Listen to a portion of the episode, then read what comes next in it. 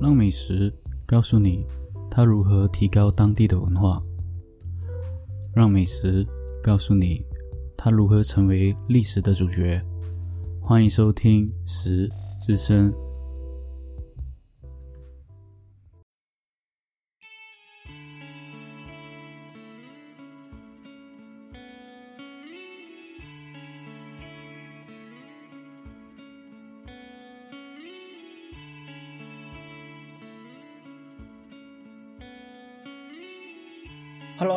收听《食声》，我是主持人 Roger。今天我们要说的这一道料理，其实我们又要飞回尼泊尔，因为这道料理呢相当的有意思，而这道料理呢也是所谓的香菜终结者。喜欢吃香菜的朋友对这道料理一定会非常的喜欢，而不喜欢吃香菜的朋友呢，可以不用听这道料理怎么料理，因为基本上你没有香菜呢，就没有这道料理。所以这道料理呢，我们叫什么呢？这道料理叫做 momo。momo 呢是在尼泊尔的一个菜前食品，必须吃的。听起来好像很奇怪，为什么叫 momo？而 momo 其实所谓尼泊尔所称呢，是叫做饺子的意思，就是水饺的意思。而 momo 的做法呢，在尼泊尔也有不同的做法，料理出不同的 momo。当然。主要的就是他们的灵魂，就是他们的香菜。那在水饺里面呢，一定会放香菜，而且呢，无论是水饺或者是它的酱汁，它也会放香菜。所以，真的这一期呢，是香菜终结者，就是所谓的喜欢吃香菜的朋友呢，必须要听的一集；不喜欢吃香菜的朋友呢，可以跳过这一集的料理方式哦，因为除了香菜以外，你没有办法去。去除香菜这个东西来制作这道料理，因为它的灵魂所在就是满满的香菜味。那说到这道料理之前呢，也是要说说我最近的状况啊，方便观众去留意到我现在最近的状况。因为最近我说到，因为这个节目嘛，就少了一些收入的来源。当然，我会想一些办法，如何继续做这个频道下去，还有继续的有一些收入能养活自己哦。嗯，这个频道呢，其实对我来说呢，我。用了蛮多的兴趣和时间去做这道频道，当然这道频道，嗯，目前来说了，受到打击是蛮大的，因为听众的方面是蛮少。但如果家人有问题的话，我也是会说还好，因为毕竟它还是有一定的观众量去收听，也不是说没有，但是只是可能需要时间上去磨合，让观众听到这个声音。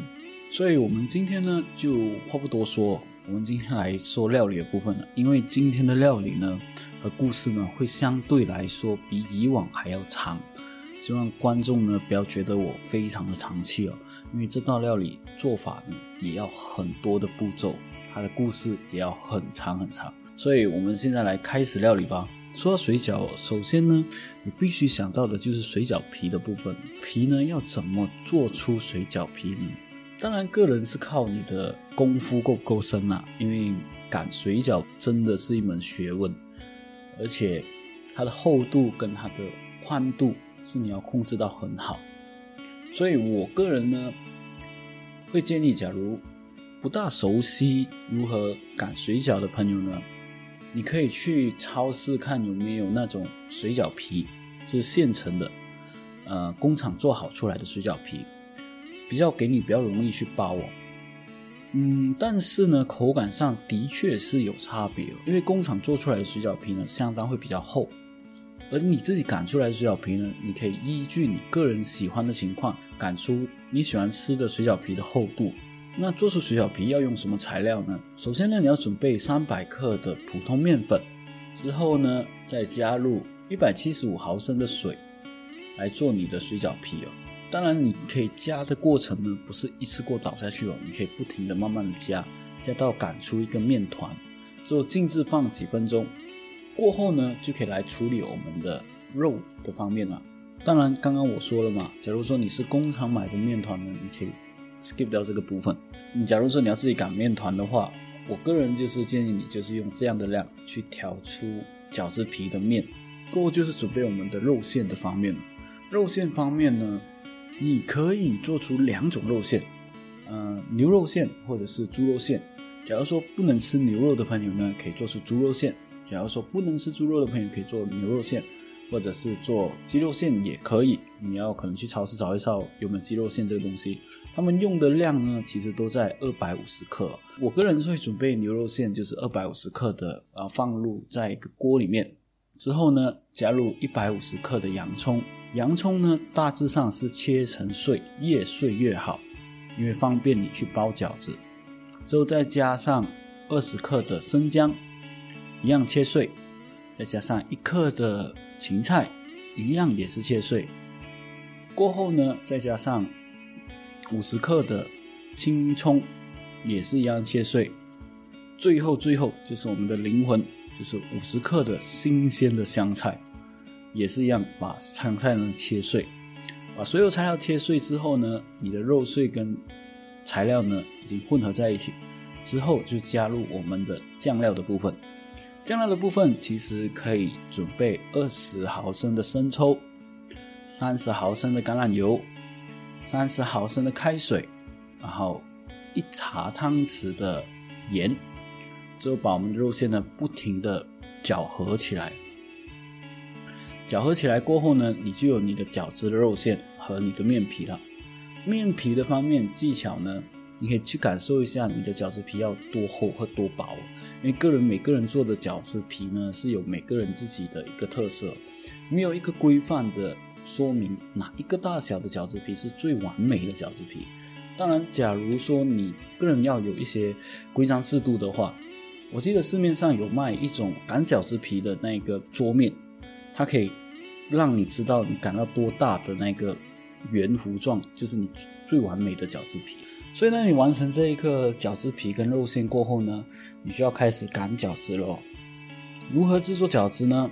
你先用饺子皮，然后拿一茶汤匙的肉馅放入你的饺子皮里面，用双手握紧哦，一只手呢碾压着，另一手手对折，然后碾压在一起，拇指的食指中间呢擀出一个半圆状。这样你的饺子就完成了。我个人呢的经验来说呢，你在擀饺子皮呢，你要如何把它粘合在一起比较容易呢？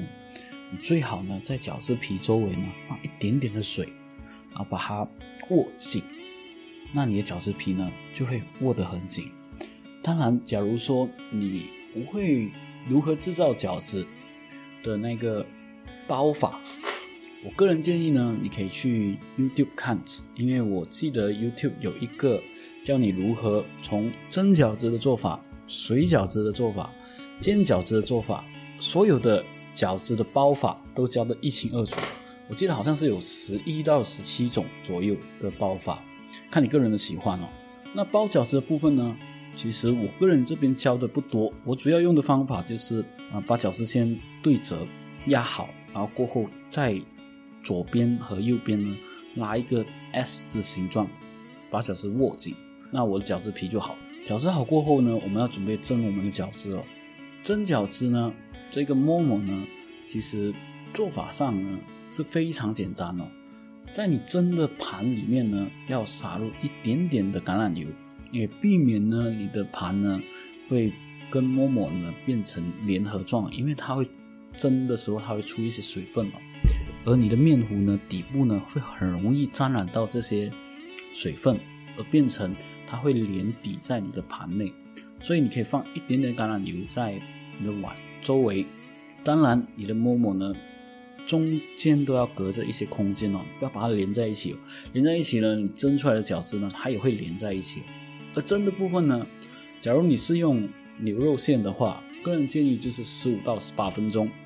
而假如你用猪肉馅的话呢，我个人的建议呢是十八到二十分钟，因为猪肉馅的肉类呢不容易的熟哦。过后呢，你的馍馍就完成了。当然，今天的节目竟然说到尼泊尔的馍馍了，也当然也没有这么简单的教你做这个馍馍的水饺了。而这个尼泊尔的馍馍呢，它还有一个特色，它特色在于它的馍馍酱汁。馍馍酱汁呢，其实还有分两种哦。一种是红酱汁，一种是青酱汁，而这个红酱汁跟青酱汁呢，你也可以自己调配出来。这一期的节目呢，除了跟你说如何制造这个 Momo 的水饺以外呢，我也打算跟你说明这个 Momo 的酱汁是如何制造。首先，你要准备一个搅拌机，这个一定要有，因为呃，除非你可以自己搅拌，是用用那种切碎的方式切到它酱汁出来，但是人力上基本上是不大可能，所以你有一个搅拌机是最好，或者是你有一个拉碎机也可以。之后呢，我们来准备红酱料的部分。红酱料部分其实很简单，就是你准备四个的干辣椒，然后二分之一的番茄，之后呢六瓣的蒜头，然后还有四分之一茶汤匙的花椒，过后再加上四分之一茶汤匙的盐，还有四分之一茶汤匙的橄榄油，放在你的搅拌机里面。把它搅碎，搅成汁，这样呢，你的红咖喱的馍馍呢就完成了。做法其实我跟呃一个尼泊尔的同事学习哦，他的做法也是相当的受尼泊尔同事的喜欢哦，而且这个是很正宗的做法。之后呢，再准备我们青酱汁，青酱汁一样，把刚刚的番茄，你是切了二分之一嘛？记得哦，你番茄要去皮哦，我刚刚忘了说。假如你是红酱汁的话，番茄一定要去皮哦，要不然你的酱料会一些番茄皮会不容易的去搅碎。所以番茄去皮过后呢，二分之一刚刚用在红酱汁嘛，另一个二分之一用在你绿色的酱汁，而这个二分之一的番茄再加上四根的香菜，所以我说香菜是相当的重要，四根的香菜，然后还有蒜头呢，十二瓣。过后呢，再加上两个的青辣椒，然后最后加上我们的半茶汤匙的盐，一样用搅拌机把它搅碎哦。搅碎过后的酱汁呢，你就会看到绿色的酱汁。这个绿色酱汁呢，就是所谓的默默的绿酱。馍馍其实有分三种酱汁，但今天我教的是红绿两种酱汁，给你看起来你的馍馍呢，相当的传统上。很好吃，所以呢，这就是今天的尼泊尔的菜色，叫做 momo。我记得这一个菜呢，嗯，当时候，嗯，我的尼泊尔同事啊，他带我去尼泊尔餐嘛，在这里呢，我要感谢这几个尼泊尔同事哦，我在那边跟他们相处接近有六到七年时间，而且他们也有像对待朋友这样对待我。嗯，是蛮怀念在那边的生活了，因为他们除了经常会带我去尼泊尔餐以外呢，还会介绍一些尼泊尔当地的料理。啊，这里还跟马来西亚的咖喱呢，基本上没有什么不同。但是呢，他们会介绍我这道馍馍，而这道馍馍呢，是我吃过，说真的，我吃过最好吃的水饺。因为基本个人是比较少吃水饺，包括新年呢，在马来西亚传统上。我们也不常吃水饺，所以他介绍这道料理呢，当时候呢，他是来一人一盘，一人一盘的量大概在十到十二颗左右，而且吃完过后，我们还要吃主食，而这一个称为是前道菜。但是默默呢，的确在尼泊尔心中呢是相当的天堂级了，因为他们假如说思念家乡的话，可以吃到家乡的食物的话，会相当的感动。我个人也是在澳门经常会去找一些马来西亚的食品，或是马来西亚的食物，来回味在马来西亚的生活。因为我知道在国外工作朋友一定会有一点思念你的家乡，而且无论是在新加坡，或者是在澳门，或者是在柬埔寨，甚至是在越南，嗯，或者是国外的澳洲的朋友。对马来西亚的食物呢，相当的会有思念，所以为什么我会做这个十字生的开始呢？其实主要是要提点一些国外的朋友，假如说你会比较思念的家乡的话，你可以自己去料理出自己家乡的食品，用最简单的方式。我相信很多去国外的朋友也不不全是完全会料理这个东西哦，因为。基本上工作上就很忙了，再加上回到家呢，你还要自己料理，基本上要花一点点的时间。所以为什么我会做食生的原因之一呢？原因就是，假如你在国外呢，能很简单的像煮快熟面一样，料理出一个食品，你能享受当中，也能分享你的食品在当地的朋友一起吃。嗯，那种感觉是相当的好，而且感觉上你可以说很多你家乡的食物，去炒热这个话题，呃，增进彼此的感情。所以今天的默默呢，差不多到这里就该结束了，就是我们的料理的部分。接下来呢，就是我们说明默默这道菜的来源，还有水饺这道菜的故事。那我们故事开始吧。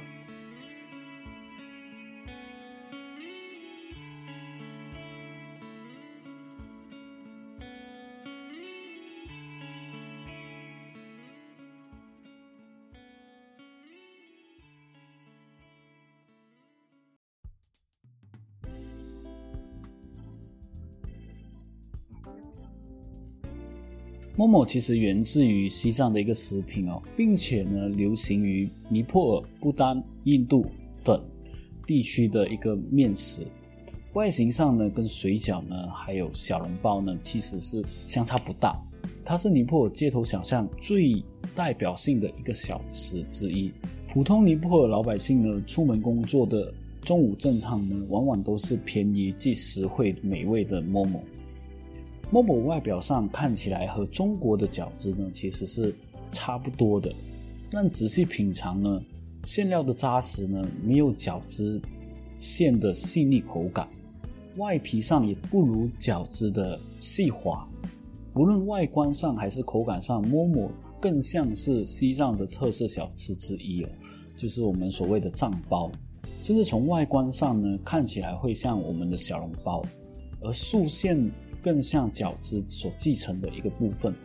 有趣的一点呢，所谓的包子跟馒头在尼泊尔所称呢是叫做 T Momo，，因此呢，很多人会认为 Momo 是从西藏传入了尼泊尔，并由当地的尼泊尔所改良。尼泊尔的 Momo 比起藏包来花样更多，他们有时候会连巧克力啊，或者是连一些起司酱。会放入在馅料里面，所以如今呢，馍馍呢已经传入了东南亚地区哦，广受大家的欢迎。尼泊尔的馍馍呢和中国的水饺其实会有一点差差别哦。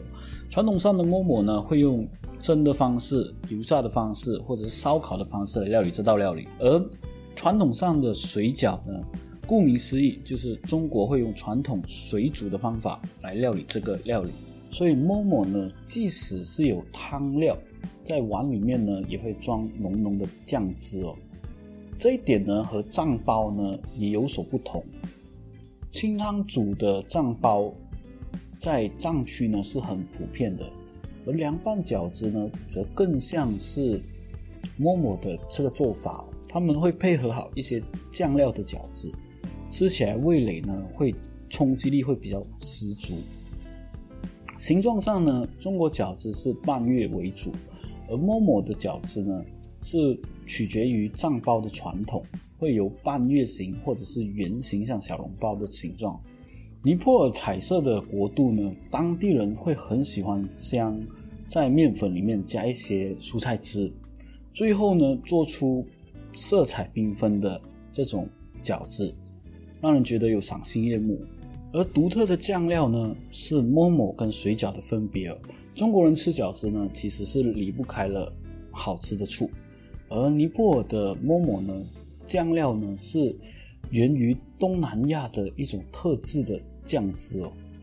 根据地区和民族的不同，酱汁的口味呢也有所差异，有甜的，有辣的，有咖喱味的。有不少的餐厅呢，干脆将酱汁和芝麻汁呢淋在的那个饺子上，让食客呢可以大快朵颐。但说到创新呢，尼泊尔虽然物质生活上不富裕，但是在想象力上呢是相当的特别哦。他们有千奇百怪的做法，比如说巧克力的馍馍，看起来是很有诱惑感。但是味道呢会奇怪的让人家很难以入口。还有起司的馍馍，就好像整片吃着起司一样。甚至还有甜品版的馍馍。馍馍呢，它有不同的变化。当然，在尼泊尔小吃里面，它也有不同的啊吃法。在尼泊尔的人来说呢，馍馍除了它是可以饱足以外呢，它也算是一个小小容易得到的幸福。那我们说到馍馍嘛，其实馍馍跟中国的水饺呢，它有这一系列的差别哦。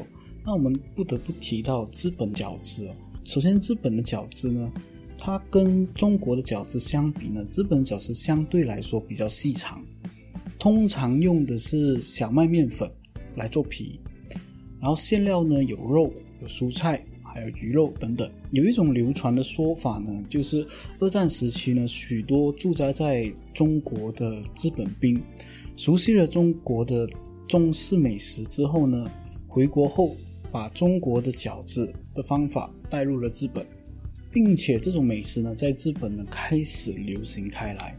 但其实日本呢，在这之前呢就已经有饺子。其实日本的饺子呢，最早期的记载呢，要记载说到于十七世纪的长崎，那边是中国人的定居点。不过呢，中国人传统的煮饺子方式呢是不同的，日本会比较喜欢吃煎饺。所以相比之下呢，日本出名的比较多的饺子呢都是用煎的，而韩国呢也有饺子的出现了。韩国和日本的饺子呢相比之下呢，在国外呢超市都能买到哦。韩国有句俗话呢，叫做要吃馅吃馒头。乍听之下呢，可能你会摸不着头脑，但实际上呢，因为韩国的饺子的名字叫做曼度。就是跟馒头的发音是相当的相同哦，和中国饺子类似呢，韩国的饺子呢的馅它会有肉、虾仁，还有蔬菜为主哦。但也有特色的是，韩国人呢经常会用泡菜和豆腐做饺子馅。韩国饺子烹调的方式是用煮、蒸、煎，但韩国人呢会把它分别为叫做水馒头、蒸馒头，还有煎馒头。那接下来呢，就是意大利了。意大利的饺子是有方也有圆的，在西方的超市呢是很容易买到的。提到意大利美食呢，许多人会提到意大利的披萨，但其实意大利呢，它也有另一道美食哦，它类似像水饺跟云吞哦，它们的形状呢是有方的也有圆的，相当于中国的云吞的形状。但在意大利版的饺子呢？皮通常都是用鸡蛋和面粉制成的，颜色会偏黄。饺子馅料的部分呢，是由火腿、罗勒、蘑菇、鸡肉还有奶酪等而配制而成。吃起来的时候呢，会搭上一种各式各样的酱汁哦。意大利各地呢，还有特色不同，当地的饺子也有不同的名称，还有一些甚至会用土豆来做馅料。其实用土豆馅呢来制造饺子呢。反而会很类似波兰饺子。波兰饺子算是波兰人最受喜欢的一个美食之一，它也是会称为波兰料理的象征。据说呢，从十三世纪起呢，波兰人呢就开始做饺子了。虽然首次制作波兰饺子的书来的比较晚，但它被收藏在一六八二年。出版的一本菜谱书里面，该书的作者呢是一名士兵，也是一名厨师哦。他的名字叫做斯坦尼斯瓦夫。当时候的波兰饺子呢，不像今天一样，就是用土豆来做馅的饺子，而是用绿色的蔬菜，还有腰花，再加上一些肉豆蔻的酱料来制作。到了十八世纪呢，波兰人才用白乳酪来做馅。饺子在波兰人的文化里面呢。也是相当的重要，他们甚至呢有自己的传说。传说呢，圣风信子这个圣人呢，把饺子从现在的乌克兰带到波兰哦。据说在鞑靼入侵之后呢，圣风信子这一个圣人呢，分发了饺子给当地的波兰人吃哦，令波兰人不胜感激哦，并且流传出一个古老的波兰谚语哦。就是叫做圣风信子和他的饺子，它也是艰难时刻为人们带来希望的一个口号。除此之外，还有另一个传说，在一二三八年七月十三日的时候呢，这个圣人呢，他拜访了波兰的城镇，一场的冰雹呢，摧毁了当地的庄稼。那圣风信子呢，就让当地人呢去祈求，第二天呢，庄稼奇迹的复活。于是呢，当地人用粮食做成饺子来感谢他。所以这一个就是波兰的饺子的由来，也是波兰饺子的一个传说。嗯。除了用土豆馅以外呢，听众会觉得用什么馅料来做饺子会比较特别呢？假如说有兴趣讨论的小伙伴，可以在以下的留言呢，那我们来聊聊聊饺子用什么馅料会比较特别。除了用巧克力或者是用起司以外，就是有人做过的以外，还有没有一些听众呢会用比较特别的馅料来做饺子呢？那我希望有看到一些留言，那可以一起分享。那说回饺子嘛，饺子其实它的开始，它的起源是怎么来的呢？饺子其实它的起源是由馄饨演变而来的，就是云吞。在漫长的发展中呢，我们要提到的就是饺子的缘起是由什么时候？其实饺子缘起呢是东汉时期哦，位于东汉河汉景仁的张仲景所创。张仲景是谁呢？张仲景是一个神医哦，他在当时候的东汉时期哦，当时候的张仲景呢是把饺子来当做药引来使用。张仲景呢，他会用面皮包上一些防寒的药材，或者是一些比如说羊肉或者是胡椒，避免病人呢耳朵上呢生这种冻疮哦。除此之外呢，三国时期呢称饺子为月牙馄饨哦。据三国时期的魏章朔所记载的《广雅》里面有说明呢，有形如月牙，称为馄饨的食品，而饺子的形状呢是基本类似的。到了南北朝时期呢，馄饨形如弯月，天下通吃。据推测呢，那时候的饺子煮熟之后呢，不是捞出来单吃，而是和汤一起盛在碗里面混着吃。所以当时候呢，人们会把这个饺子呢叫做馄饨，就像我们现在的云吞。这种吃法在中国一些地区呢相当的流行哦。比如说下西吃饺子呢，要在汤里面放香菜、葱花、虾皮，还有韭菜等的这种小料。到了唐代时期呢，饺子慢慢变成跟现在的饺子相同，而且是捞出来在碗里面单吃，又称为圆月形馄饨。后来到了宋代时期，宋代时期呢，称饺子为饺儿，它是后世饺子的这一词的一个词源哦。饺子在宋代时候呢，传入了蒙古，到了蒙古呢，蒙古会称这个为扁食。随着蒙古帝国的出征呢，扁食呢也传到了世界各地，出现在俄罗斯的饺子，或者是哈萨克斯坦的饺子等等，有不同的变化。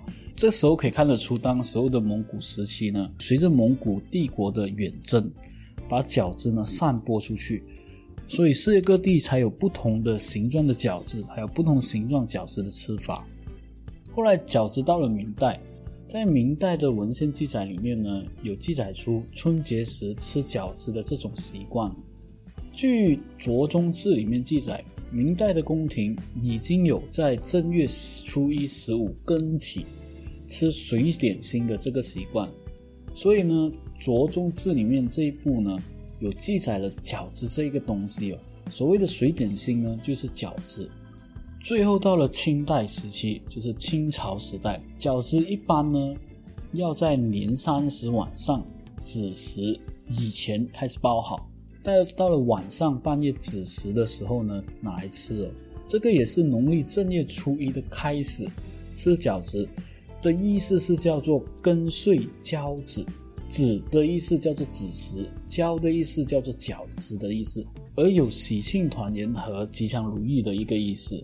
所以饺子呢，才慢慢带入了现在的时期。所以为什么中国呢吃饺子要在年三十晚，而且是要吃这种水煮的饺子？当然，今天的某某呢，主要是提到了就是尼泊尔的某某，它的由来，其实它的由来相近。比较靠近的说法呢，是源于西藏的藏包，他们类似他们的这种食物呢，带入了尼泊尔，而尼泊尔呢，将它改良过后呢，变成比较类似像饺子的这种吃法。